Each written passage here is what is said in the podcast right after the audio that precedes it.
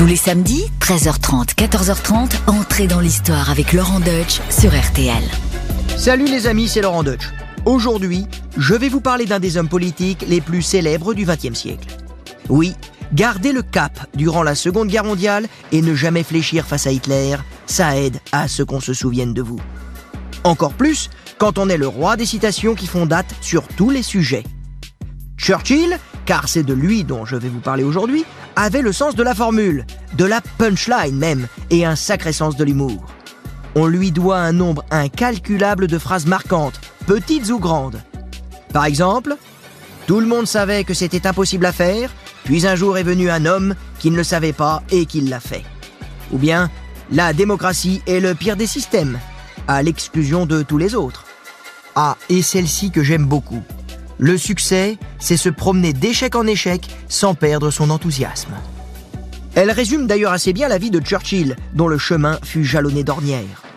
Ce politicien ambitieux, parfois opportuniste, a connu bien des défaites, des mises au placard, des traversées du désert. Ses lacunes en économie, sa vision passéiste de l'Empire, ne lui ont pas toujours rendu service.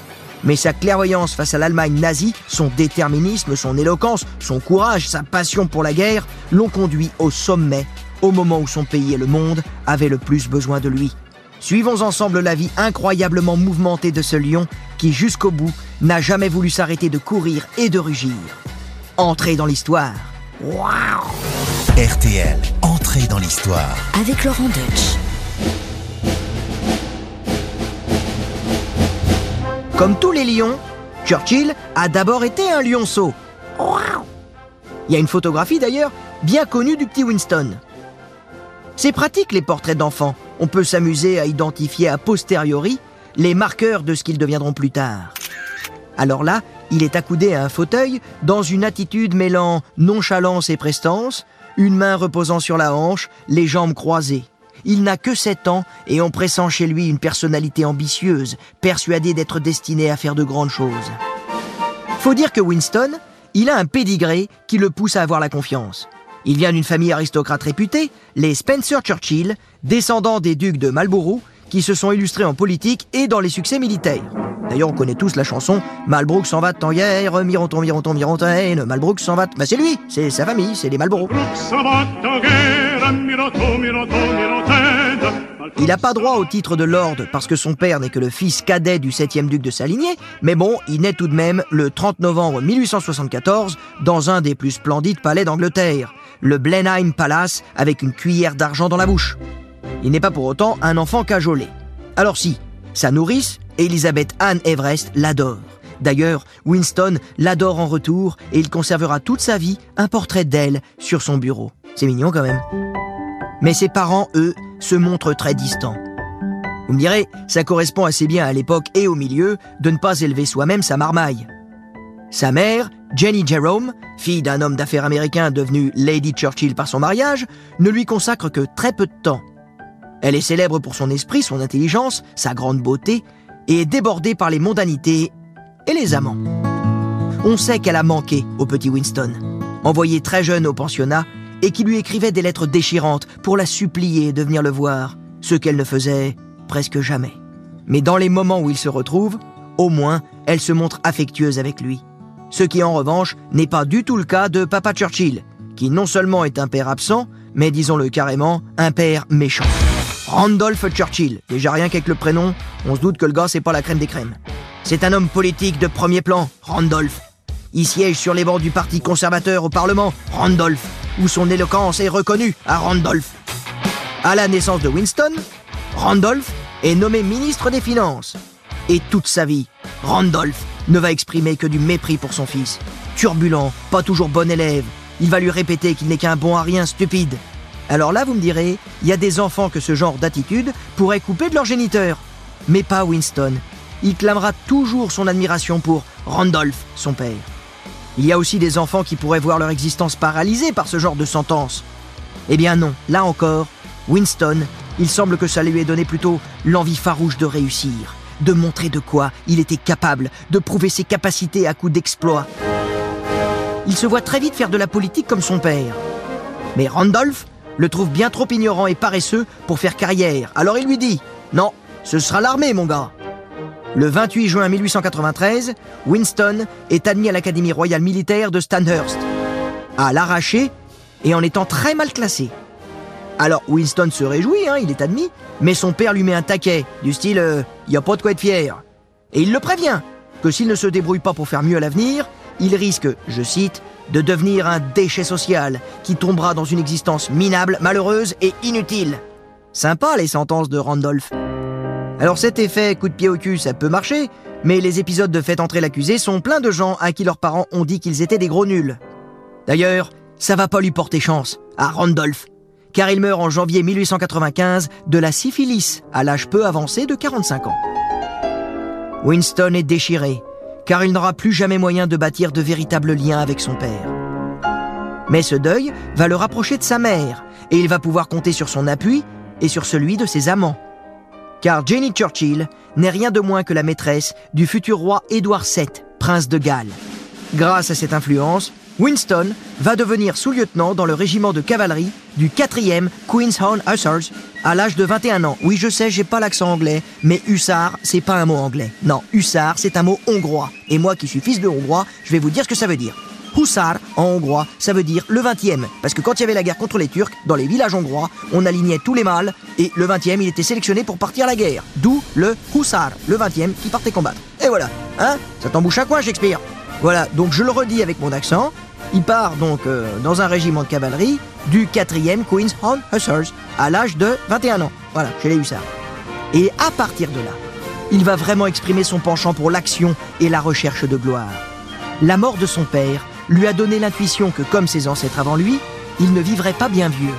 Alors, il est pressé de marquer l'histoire. Il cherche alors le conflit pour le vivre et le raconter. Il devient correspondant de guerre pour des journaux de Londres. Il part ainsi à Cuba, où les Espagnols sont confrontés à une insurrection. C'est d'ailleurs là qu'il prend goût aux gros cigares, qui deviendront toute sa vie son signe distinctif. C'est sûr, c'est pas hyper déontologique de mélanger ainsi la casquette de soldat et de reporter. Ça attire pas forcément la sympathie de tout le monde, mais ça lui permet de gagner de l'argent et de se faire connaître.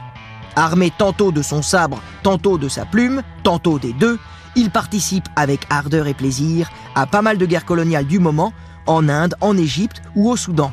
Winston est un vrai colonialiste, profondément attaché à la grandeur de l'Empire britannique.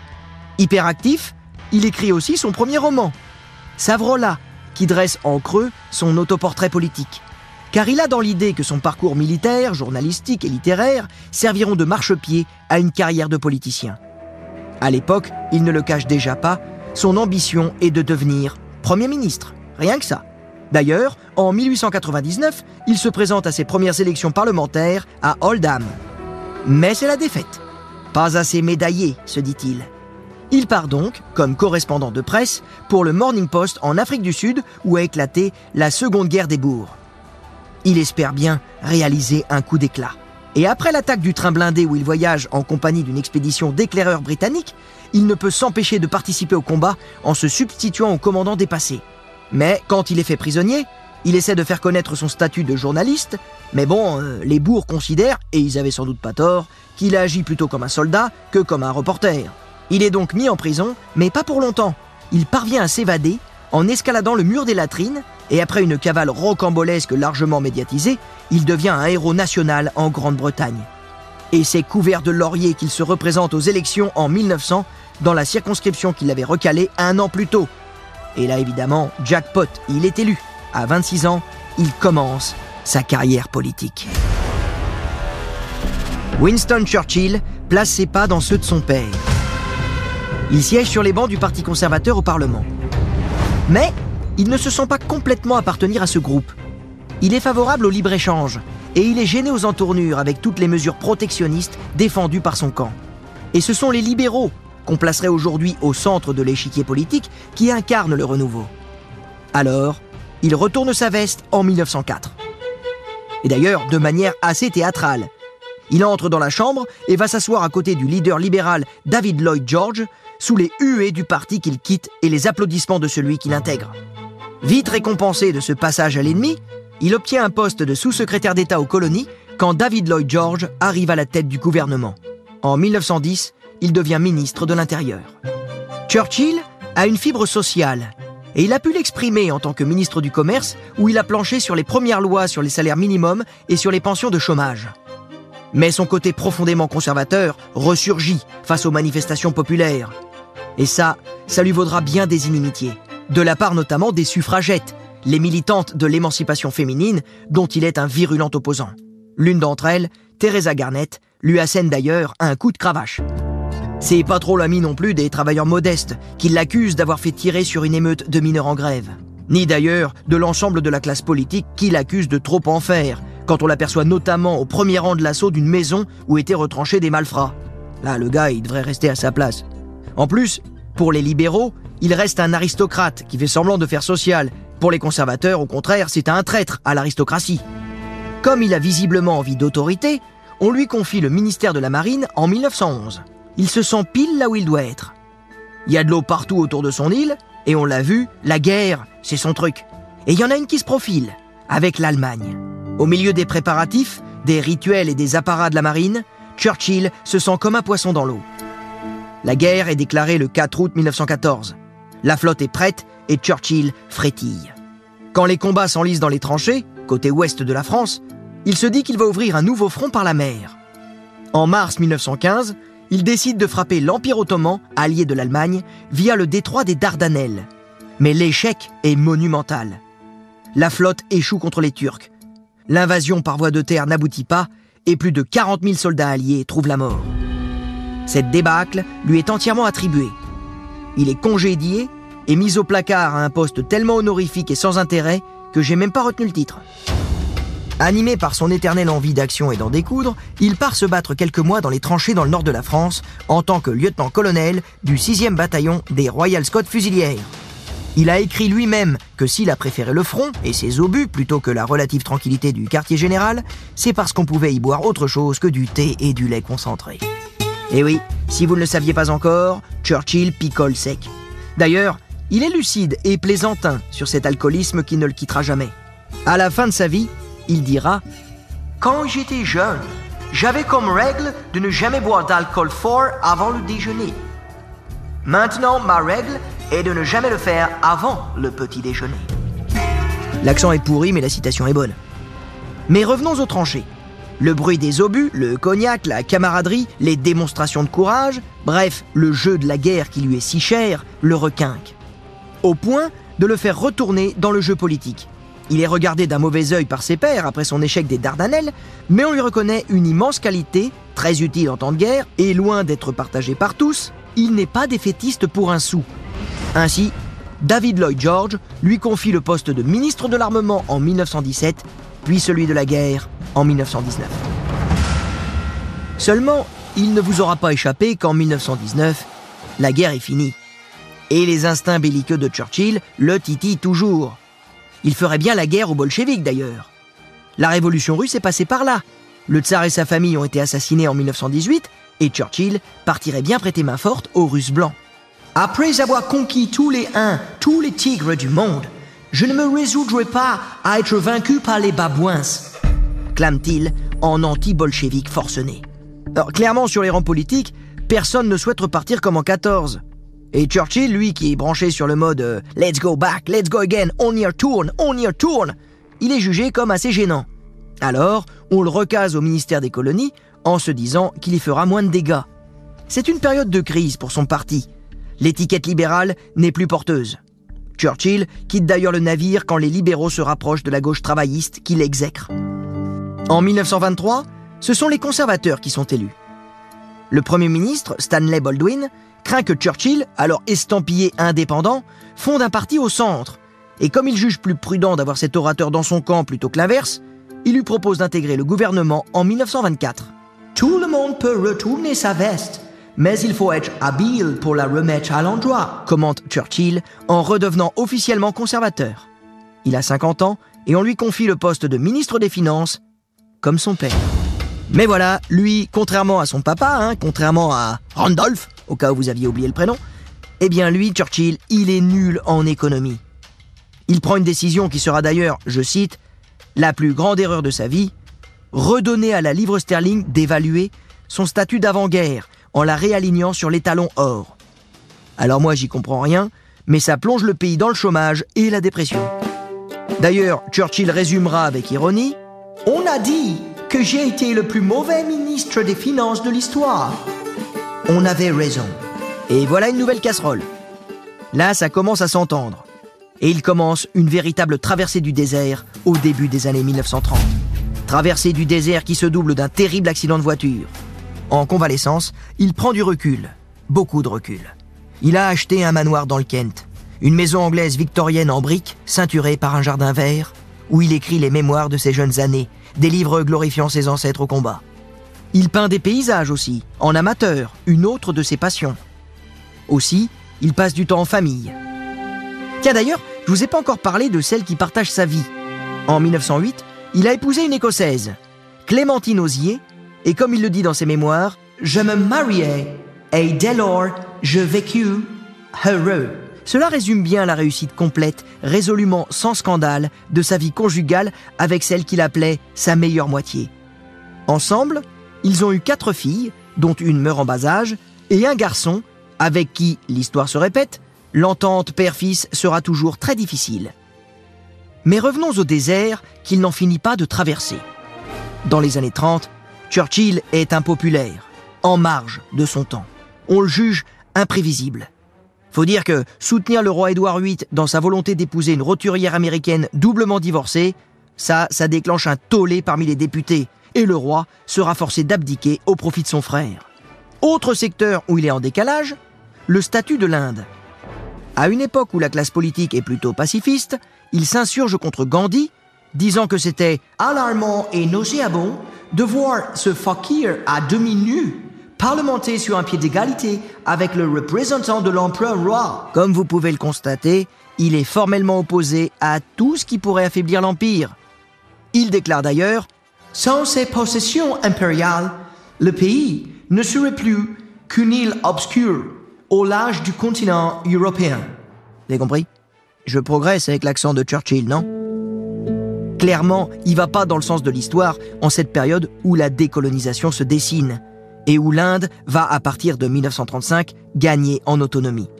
Mais, s'il y a bien un sujet où en revanche il est en avance sur son temps, c'est sur celui de l'Allemagne nazie. Il perçoit très tôt et avec une grande clairvoyance l'étendue du danger que représente Hitler. Il a lu Mein Kampf dès 1925 et il prend la mesure de l'antisémitisme et de la volonté destructrice du futur Führer. Il comprend rapidement qu'il ne faut faire aucune concession à cet homme, qu'il n'y aura rien à en tirer.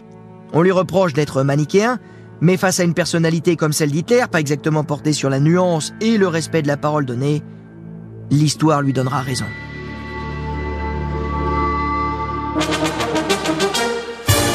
Hitler a pris le pouvoir en 1933 et réarme l'Allemagne. Face à cela, la politique du gouvernement britannique, menée par Neville Chamberlain, Premier ministre conservateur, est celle de l'apaisement. Pour Churchill, cette complaisance le révolte. Il est même prêt à surmonter son profond anti-bolchevisme pour faire une alliance avec l'URSS. Lui qui, par son isolement, s'est tenu à l'écart des luttes partisanes, il ne ménage pas ses critiques. Il tape du poing sur la table au moment de la signature des accords de Munich en septembre 1938. Pour éviter la guerre, le Royaume-Uni et la France acceptent que l'Allemagne annexe les Sudètes. Ils devaient choisir entre le déshonneur et la guerre. Ils ont choisi le déshonneur et ils auront la guerre, déclare Churchill avec cette superbe formule prémonitoire.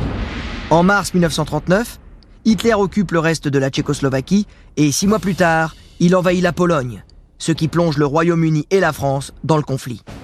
Churchill est alors rappelé au gouvernement. Un quart de siècle après son premier mandat, il réintègre la tête du ministère de la Marine.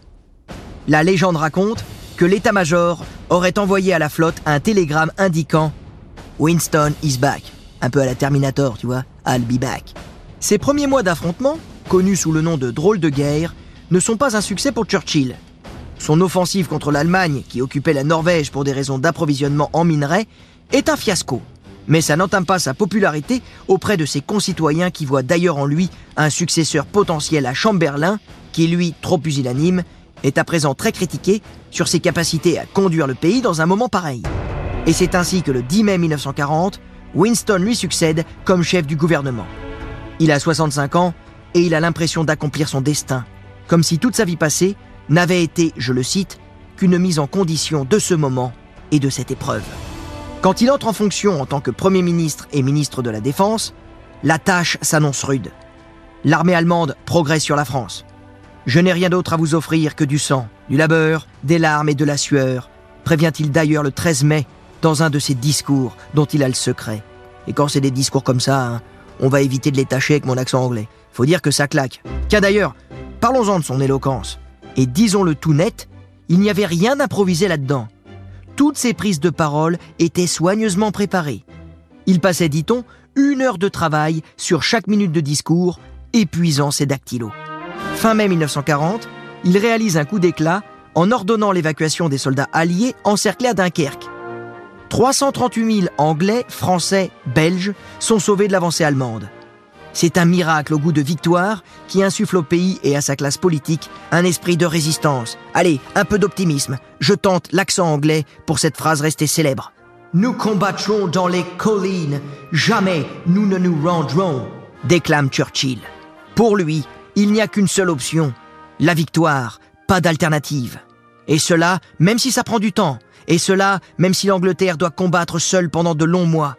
Oui, en parlant de solitude face à l'ennemi, la France signe l'armistice le 22 juin 1940. Dans ce contexte, Churchill soutient la France libre. Il accueille le général de Gaulle en exil et lui confie la BBC pour faire son appel à la résistance. En revanche, en juillet 1940, le gouvernement anglais, craignant que la flotte française ne soit réquisitionnée par l'Allemagne, lui laisse plusieurs options, dont les principales étaient soit de rallier un port anglais, soit un port américain, soit un port dans les Antilles françaises. Face au refus de l'amiral français, il prend, je le cite, une décision odieuse mais nécessaire.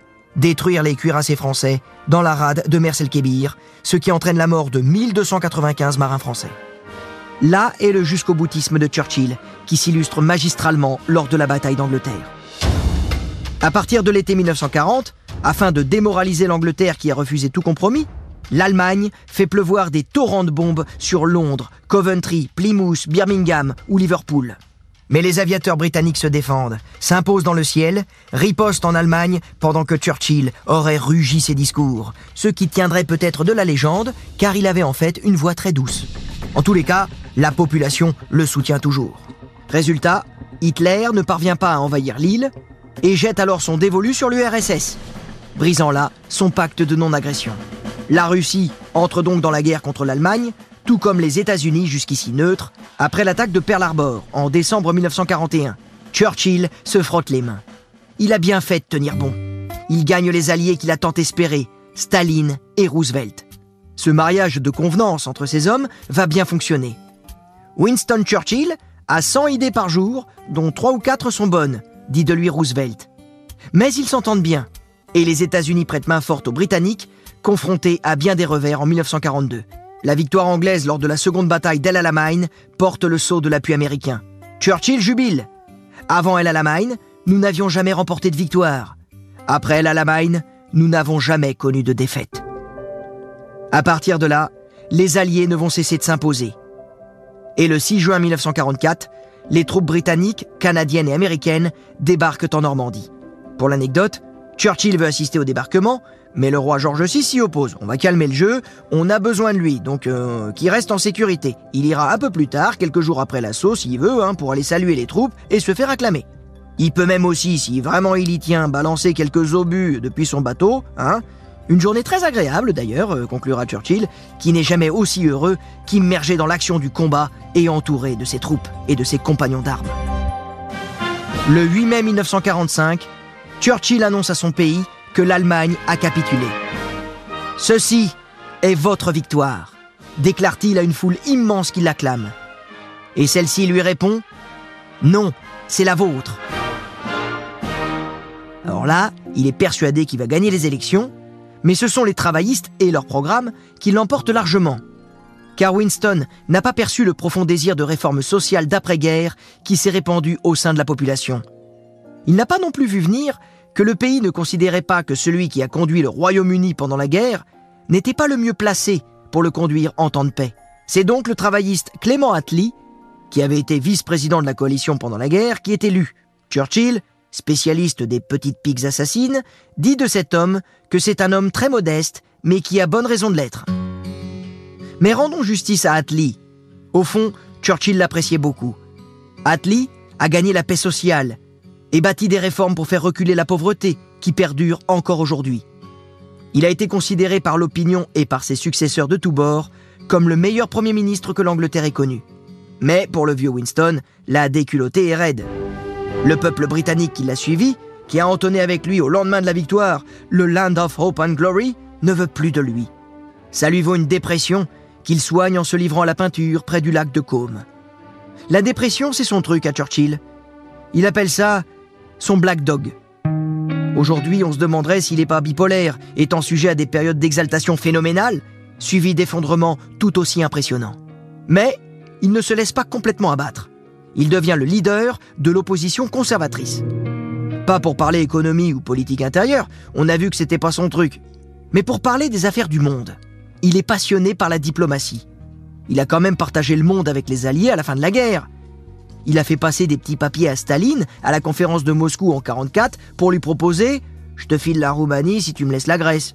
Il aime bien ça, la diplomatie, la géopolitique. Sa volonté est de continuer d'influer sur le destin du monde.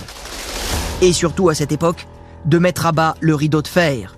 C'est lui qui a inventé l'expression Un rideau de fer s'est abattu sur le continent. En 1951, le gouvernement Attlee est très affaibli par une crise interne, une vague de décès et de maladies, et Churchill redevient Premier ministre ainsi que ministre de la Défense. C'est reparti comme en 40, vous me direz. Oui, mais ça n'est pas glorieux. On le sait, c'est pas dans les affaires courantes qu'il est le meilleur. En plus, la décolonisation est en marche partout, alors que Churchill, lui, rêve de conserver ce qu'il peut de l'Empire. Les temps changent, Winston. Le monde avance, le monde progresse. Et toi, tu as presque 77 ans, tu es vieux, confus, en très mauvaise santé, même si tu restes toujours aussi volcanique. Et tiens, si vous avez vu l'excellente série télévisée The Crown, dont la saison 1 raconte ce moment où le début de règne d'Elisabeth II a croisé la fin de celui du Premier ministre Churchill, on a du mal à croire qu'il soit toujours en place. En juin 1953, il est victime d'un AVC. Alors qu'il ne marche plus correctement et qu'il a du mal à parler, il demande à ce que son état soit tenu secret. Il réussit à prononcer ses discours, mais au prix de grands efforts. Ses conseillers évitent de lui faire rencontrer certains dirigeants, de peur qu'il ne soit plus en état de s'opposer à eux. En 1954, le peintre Graham Sutherland réalise son portrait. On peut lire autant de choses dans les portraits de vieux que dans les portraits d'enfants. Churchill n'a plus rien du vainqueur de la Seconde Guerre mondiale. Il est assis, agrippé à son siège, sans médaille et dans son habit habituel de parlementaire. Le visage épais, et tombant. Il semble toujours illuminé d'une certaine flamme, mais il paraît au bout du rouleau. Winston va tellement détester cette représentation de lui-même qu'il va demander à sa femme de le jeter au feu. Le tableau, hein, pas Winston. Enfin, il commence à accepter de passer la main. Il se rend compte qu'il n'influe plus sur le cours du monde.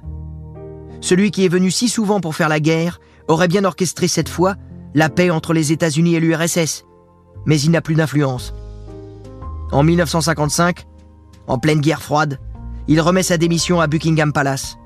À 81 ans, on pourrait croire qu'il va passer les dernières années de sa vie à écrire. Il a quand même obtenu le prix Nobel de littérature en 1953. Ou alors à peindre. Enfin bref, à profiter d'une retraite bien méritée.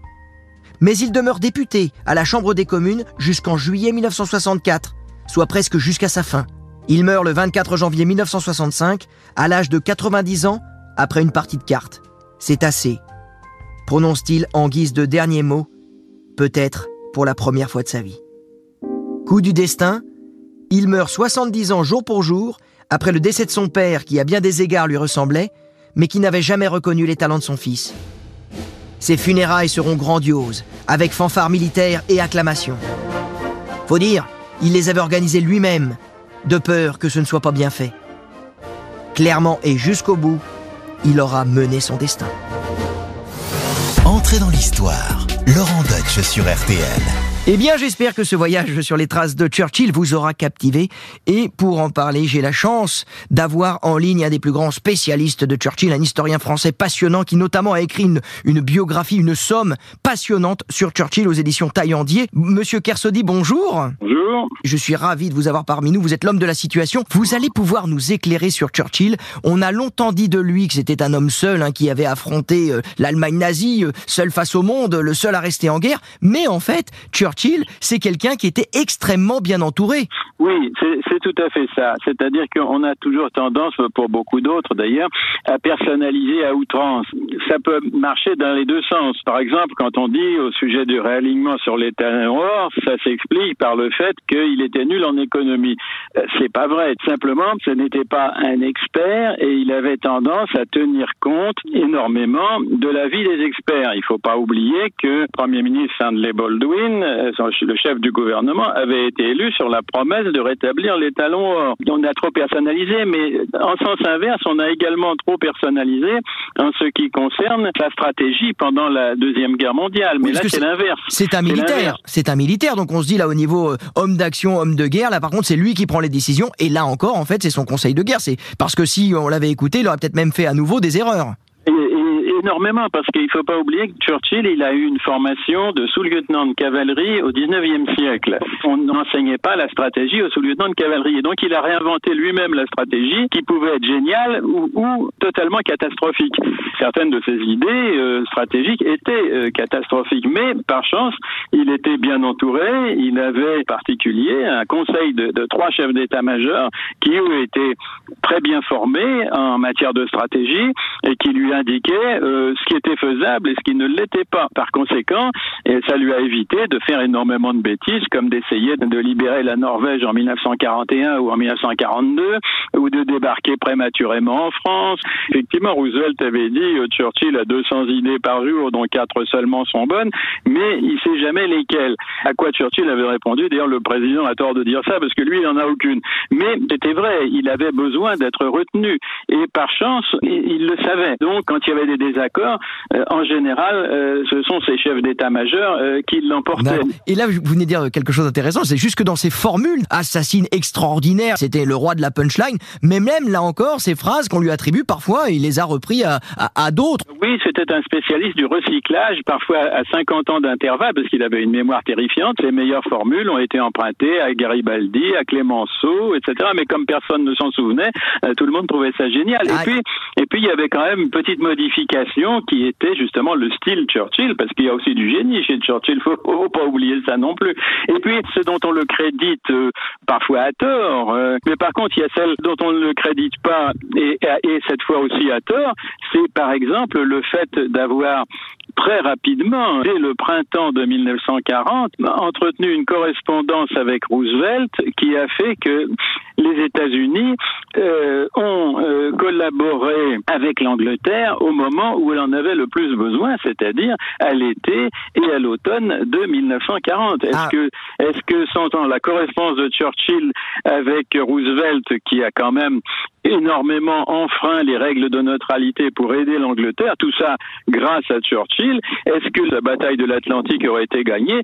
Ça n'est pas sûr du tout. Et maintenant, évidemment, on a envie d'évoquer ses relations, sa correspondance avec De Gaulle. Évidemment, c'est ce grand duel, on les a opposés. On a prétendu qu'ils se détestaient, mais en fait, il y avait beaucoup d'admiration réciproque de l'un envers l'autre. Hein. Monsieur de Kersody, vous confirmez? Ah, Ça, c'est absolument exact. Ils ont bien vu qu'ils étaient tous les deux euh, très au-dessus de leurs contemporains et donc euh, euh, il parlait un petit peu d'égal à égal, mais évidemment il y a eu les variations de la guerre, c'est-à-dire cette coopération très franche.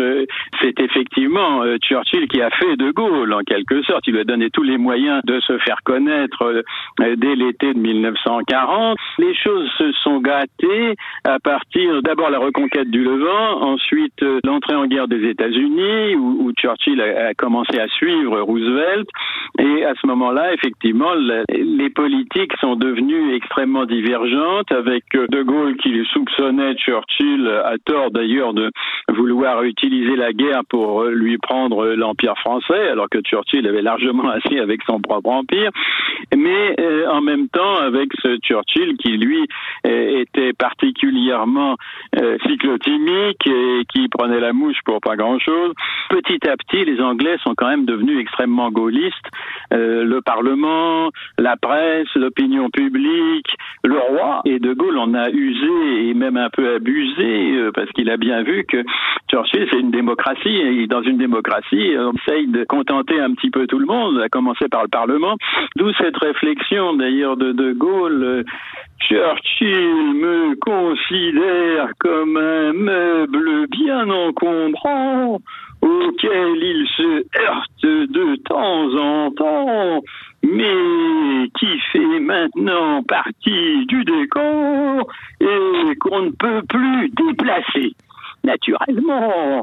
Euh, magnifique, on aura tous reconnu De Gaulle. Monsieur Carsodi, elle était, elle était pas mal. Elle était pas mal cette imitation de De Gaulle. J'y étais. Avant de conclure, j'aimerais qu'on évoque une, une dernière facette de Churchill, sans doute un, peu moins connue. D'abord, c'était quelqu'un qui vivait euh, au-dessus de ses moyens. Ça, c'est assez amusant de l'imaginer. C'était quelqu'un qui est très prodigue, mais qui était aussi très talentueux dans un autre domaine, qui était euh, la peinture. Il a peint plus de 500 tableaux. Il en a vécu. Il en a vendu certains. Il a eu des prix, non? Oui, absolument. Et, et, anonymement. Personne ne savait que c'était lui, donc il n'y avait pas de Mais effectivement, quand on voit chez lui, il y a, plusieurs centaines de tableaux exposés, c'est pas du tout un peintre du dimanche, hein. même s'il a commencé très tard, je veux dire, il a commencé, il avait plus de 40 ans, mais il était doué au départ, mais surtout, il a reçu les conseils des plus grands peintres euh, anglais, français et suisses qui ont fait que ce petit talent qu'il avait au départ euh, s'est énormément développé, et donc euh, il avait une, une, patte assez extraordinaire, ça, il n'y a, aucun doute. C'est pas ça qui l'a fait vivre, c'est plutôt sa plume. Hein. Quand, quand, on dit que c'était un écrivain euh, génial, c'est vrai. Un écrivain alimentaire. Surtout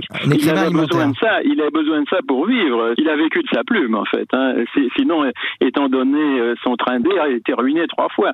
Mais d'abord, il avait des amis riches, et puis d'autre part, et surtout, bah, euh, il écrivait énormément et il se faisait payer très cher pour. Merci, Monsieur Kersoni. On vous écouterait pendant des heures. C'était passionnant. Donc, peut évidemment que vous renvoyer aux nombreux ouvrages de, de Monsieur Kersoni sur cette personne et aussi sur De Gaulle, deux biographies notamment qui sont passionnantes aux éditions Taillandier, à la fois une sur Churchill et l'autre sur De Gaulle.